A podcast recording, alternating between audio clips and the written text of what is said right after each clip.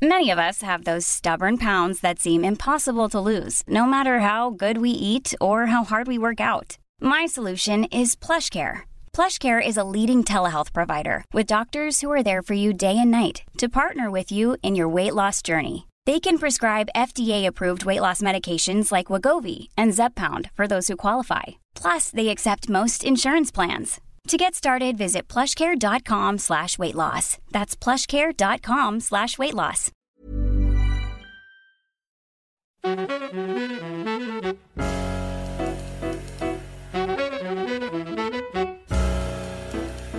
Bienvenidos.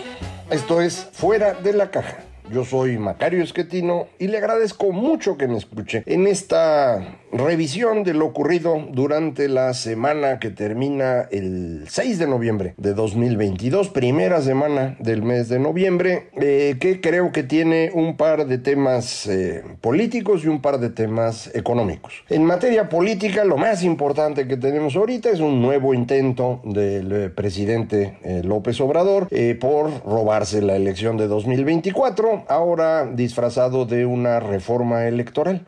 ¿Cuál es la idea de la reforma? Electoral, no sé, no tengo mayor mm, preocupación por ello, es algo que no hay que aceptar. ¿Por qué? Porque las reformas se proponen desde la oposición y se obliga a quien está en el poder a cambiar las reglas. Ahora no, ahora el presidente es el que quiere cambiar las reglas. ¿Por qué desde el poder se querrían cambiar las reglas electorales? La única explicación es para no perder el poder, no hay otra. Entonces no necesita usted más información al respecto, ninguna. No importa qué se quiere discutir, no importa si hay temas electorales pendientes, esta idea es solamente evitar que usted pueda decidir quién debe gobernar en el futuro futuro próximo, 2024, y de ahí hasta que usted se muera. Entonces, usted no quiere eso. Usted quiere elegir quién va a gobernar. Usted quiere equivocarse. ¿Por qué? Pues porque tenemos ese derecho elegir quién va a gobernar y equivocarnos al elegir y luego corregir con otro. Eh, para poder hacerlo necesitamos que los votos se cuenten bien y para contarlos bien no hay nadie mejor que nosotros mismos, los ciudadanos. Así lo hemos hecho desde hace 25 años, los únicos 25 años en que este país ha tenido democracia. Ningún otro momento ha habido democracia, que no lo engañen. De manera pues que no hay ninguna razón para hacerle caso al presidente y discutir nada. Eh, he oído a muchas personas que traen ideas brillantes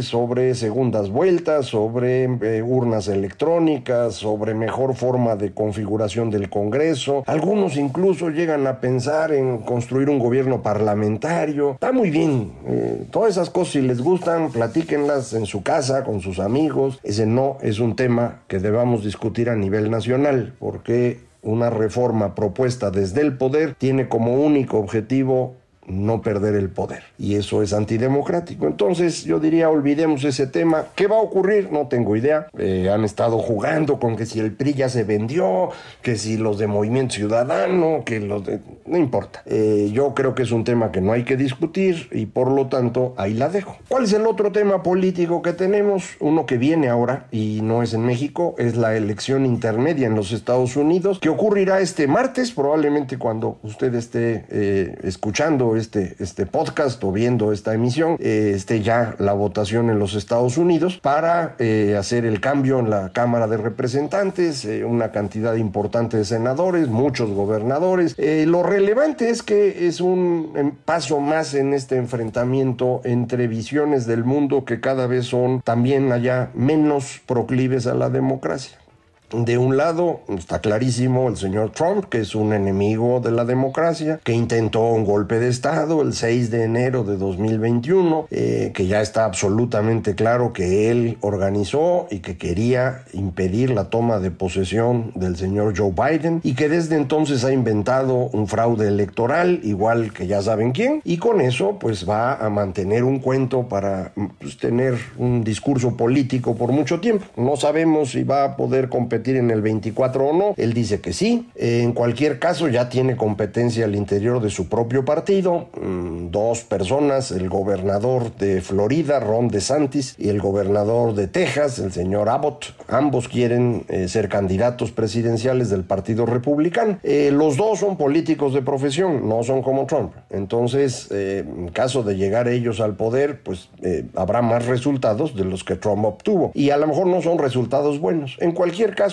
Eh, al menos 30% de los estadounidenses cree en el cuento del fraude de 2020, en donde eh, Trump debía haberse quedado en la presidencia y Biden no debe estar ahí. Eh, y eso es un problema, es un problema serio. Los que van a votar ahora y las personas que se van a elegir, en muchos casos del Partido Republicano ya son trumpistas declarados, ya no es el viejo Partido Republicano conservador, pero también promotor del libre comercio, con eh, características bastante democráticas, con eh, preferencias que no necesariamente todos comparten, pero por eso la democracia es buena. Eh, ese partido ya no existe, ahora está en manos, insisto, de este demente que pues con tal de no perder el poder, inventó un fraude que nunca existió y en caso de llegar a la presidencia hará lo mismo que el loco de acá, tratando de quedarse eternamente ahí. En los casos de ambos, eso de eternamente ya son unos pocos años, pero eh, de cualquier manera el daño general al sistema es, es, bastante serio. Ahora, esto no significa que del lado demócrata sean ángeles y santos, no, ahí tenemos otro problema muy serio que se está reflejando sobre todo en eh, las universidades y en los medios de comunicación, que tiene que ver con esta cultura de la cancelación.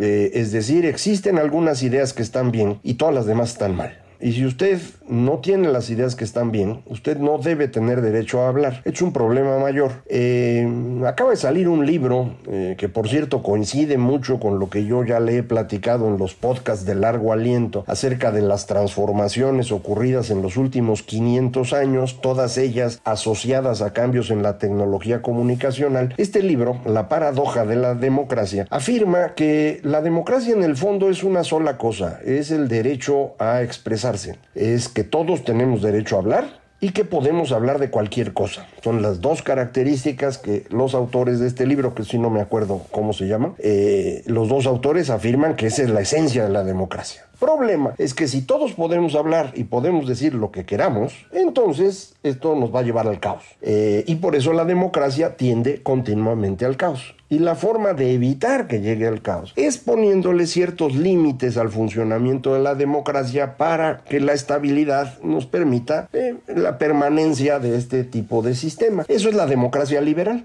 un sistema democrático en donde todo el mundo puede hablar, se puede hablar de todo, pero casi de todo, y vamos limitando la forma como se transmite la información. Durante el siglo XX esto funcionó alrededor de sistemas de control del discurso. Usted podía decir lo que fuera, pero no necesariamente eso iba a salir en televisión, ni iba a aparecer en los periódicos, ni mucho menos a ocho columnas. Es decir, estaban estos grupos de cuidadores del discurso público. Teníamos dos o tres periódicos, dos o tres cadenas de televisión en cada país, ¿eh? no nada más en México. De manera pues que el discurso se controlaba de esa manera y nos permitía seguir discutiendo de todo en su casa, pero no mandar sus ideas extrañas a todo el mundo al mismo tiempo. Bueno, las redes sociales eso han permitido y nos han metido en un proceso de distorsión. No es la primera vez que ocurre.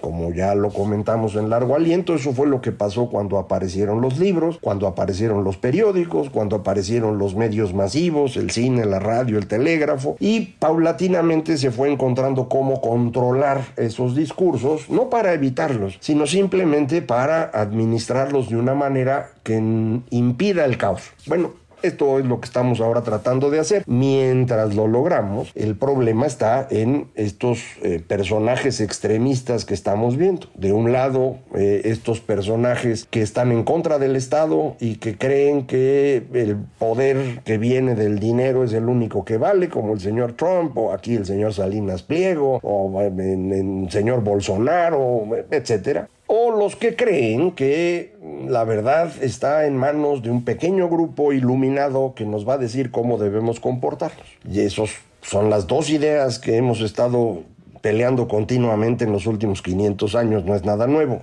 van cambiando esas ideas. Eh, en algún momento estas ideas de quienes quieren que el Estado esté controlado por el, poder económico es lo que fue el fascismo hace 100 años, y los que creen que las ideas de los iluminados deben controlar al, mundo, pues es el comunismo de hace 100 años. Hoy no tenemos ni ese fascismo ni ese comunismo, pero sí tenemos a los loquitos estilo Trump de un lado y a los loquitos estilo eh, los woke, como les dicen en Estados Unidos, los despiertos, los iluminados, que nos van a decir qué está bien y qué está mal. Bueno, los dos son un problema. Y ese problema es el que no podemos resolver aún. Y esos dos son los que se enfrentan en las elecciones. Si usted le dice a los estadounidenses, oiga, no vote por Trump, porque, o la gente de Trump, porque, pues mire, tiene todos estos defectos pues el estadounidense le va a decir con mucha razón, oiga sí, pero mire a los de al otro lado, no me dejan opinar sobre características de género, sobre características de color de piel, sobre cómo deberíamos vivir, quieren que yo haga lo que a ellos les gusta, esto tampoco les convence. Yo pienso que es algo que tenemos que evaluar con cierta objetividad. Los dos discursos son un problema. Los dos discursos llevan al caos. Eh, mucha gente dice, no, es que el problema es Trump. Pues sí, sí es un problema, pero del otro lado también, ¿no? No, no crea usted que enfrente de Trump hay puro ángel. Si fuera así, desde hace rato hubieran ganado sin problema. Eh, esa fue la gran dificultad de Joe Biden. Para poder ganar tuvo que acumular a su alrededor grupos de republicanos que no son trompistas, de demócratas tradicionales, de sindicatos, de ambientalistas y de loquitos woke y esa coalición no le permite gobernar bien. Eh, además, sí está viejito, sí se ve. Entonces, bueno, pues está difícil todo, ¿no? A ver qué pasa este martes. Eh, ojalá y para fines de la semana ya tengamos claro qué ocurrió y podamos entender cuál va a ser el efecto de esa elección intermedia en lo que viene. Va a ser muy importante en, la, en el camino a 2024 en Estados Unidos cuando ellos cambian presidente, pero va a ser muy importante en todo el mundo. Acuérdese que estamos viviendo un proceso de transformación global eh, muy profundo y, lo que ocurre en Estados Unidos, el país económicamente y militarmente más poderoso del mundo, eh, pues no es cosa menor. Entonces hay que estar atento a eso.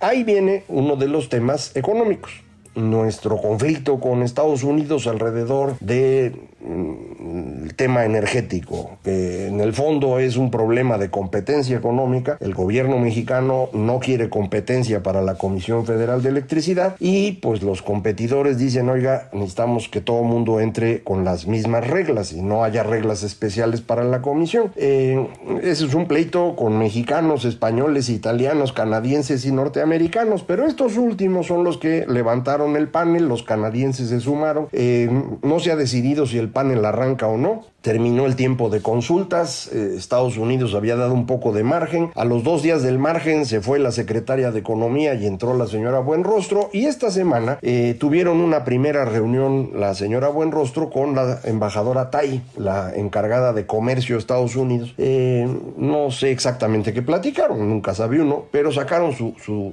boletincito. Y el boletín de, de, la señora Tai de Estados Unidos dice, pues que le comentó a la señora Buenrostro que está el tema de, del panel y que además hay un problema ya en maíz, que México está inventando que el maíz es transgénico, que usa eh, esto glifosato, que en México dicen que es un problemón y eso es una mentira, pero ya ven cómo son estos personajes, eh, que lo que les encanta es el, incienso y el alma del maíz y unos cuentos increíbles. Eh, pues ese es otro problema que ya está entrando.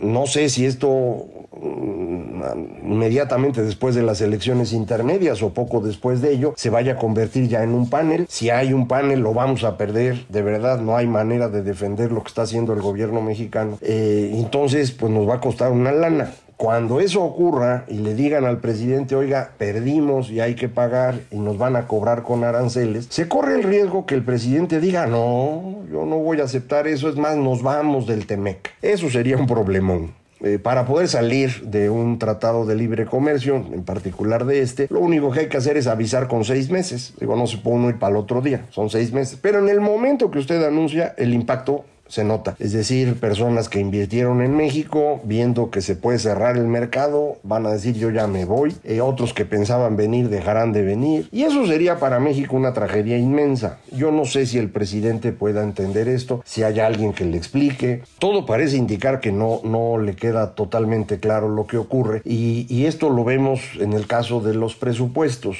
eh, del manejo de las finanzas públicas. También esta semana... Eh, los diputados aprobaron un cambio en la ley, tiene que pasar al Senado, pero me imagino que lo aprobarán, solo requiere mayoría simple. Un cambio en la ley para que el gobierno pueda monetizar, digámoslo así, eh, activos que tiene por ahí en distintas cosas, eh, para poder pagar pensiones en algunas cosas, para poder pagar Fobiste, para poder pagar algo de Infonavit. y alrededor de eso mucha gente dice, no, es que van sobre las afores. Este cuento de las afores lo traen desde hace años. No, no está pasando nada de eso. Las afores son cuentas individuales. Cada uno de ustedes, si tienen trabajo o lo tuvieron, si fueron registrados en una afore, tienen su cuenta individual con una institución bancaria o con una institución de pensiones, que muchas veces son también bancarias, pues perdón, eh, donde usted lleva su dinerito, ¿no? Eh, no lo puede sacar hasta que tenga 65 años. Si mete dinero, usted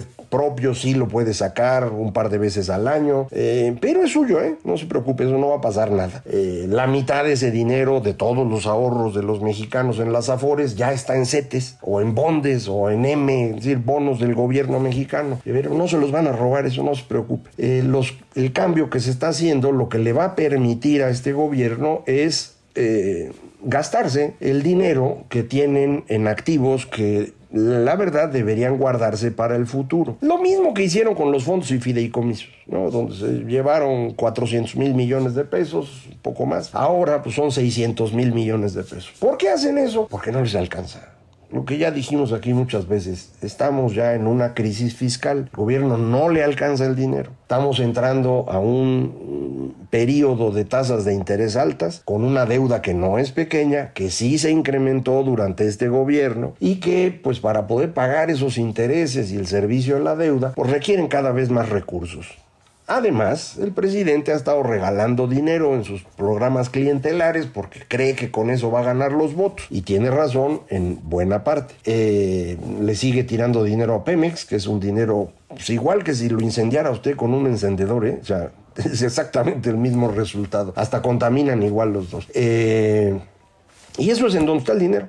Y, y pues no alcanza ya. Y como no alcanza, pues ya no hay vacunas. No las compran porque el dinero lo están usando para incendiarlo, para quemarlo. Es una cosa de locos esto. Eh, no están gastando en las cosas que ya teníamos, estancias infantiles, escuelas de tiempo completo, mantenimiento de las mismas escuelas. Eh, ya se complicó lo de los pasaportes. A donde vaya usted a hacer un trámite federal no hay manera porque no tienen papelería o no tuvieron red. ¿Cuántos hackeos hay? Todos esos hackeos que ha visto usted, desde el de Pemex hasta el de la Defensa Nacional, ahora recientemente Comunicaciones y Transporte todos son por no pagar el servicio de seguridad cibernética. Que están ahorrando, dice. Son, unos, imbéciles, perdón que se lo diga yo así, no me gusta usar esas palabras, pero sí se desespera uno, man. Estamos eh, destruyendo el funcionamiento del país para que el señor pueda incinerar miles de millones de pesos en Pemex.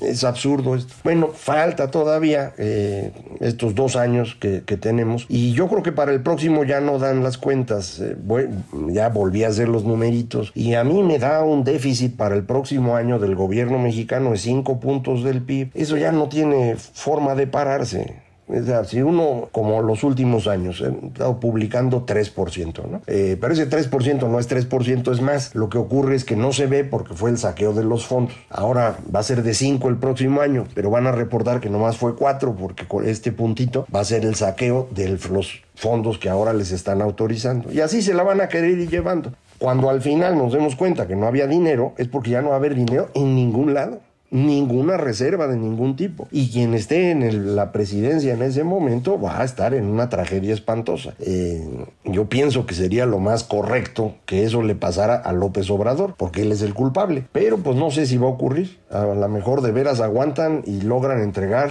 la presidencia a los que sigan y a ellos les explota la bomba. Yo no lo sé. Eso lo, veremos después, pero quédele claro a usted que eh, no hay manera de salir de esto. Sí estamos, como dice mi libro, el precipicio ya, el precipicio fiscal, eh, y el final de esto es un gobierno que no va a poder hacer su chamba, con una economía mm, estancada, con un problema inflacionario y sin procedimientos claros para procesar el enojo de la población. Eso es a mí lo que me angustia rumbo al 24 y ese es el tema eh, en términos económicos que me parece conveniente que discutamos. No están sus afores en riesgo, es el país el que está en riesgo. Es otra cosa distinta. Eh, pero aquí, como siempre, seguiremos platicando de eso y de cualquier otra cosa. Muchísimas gracias. Esto fue Fuera de la Caja.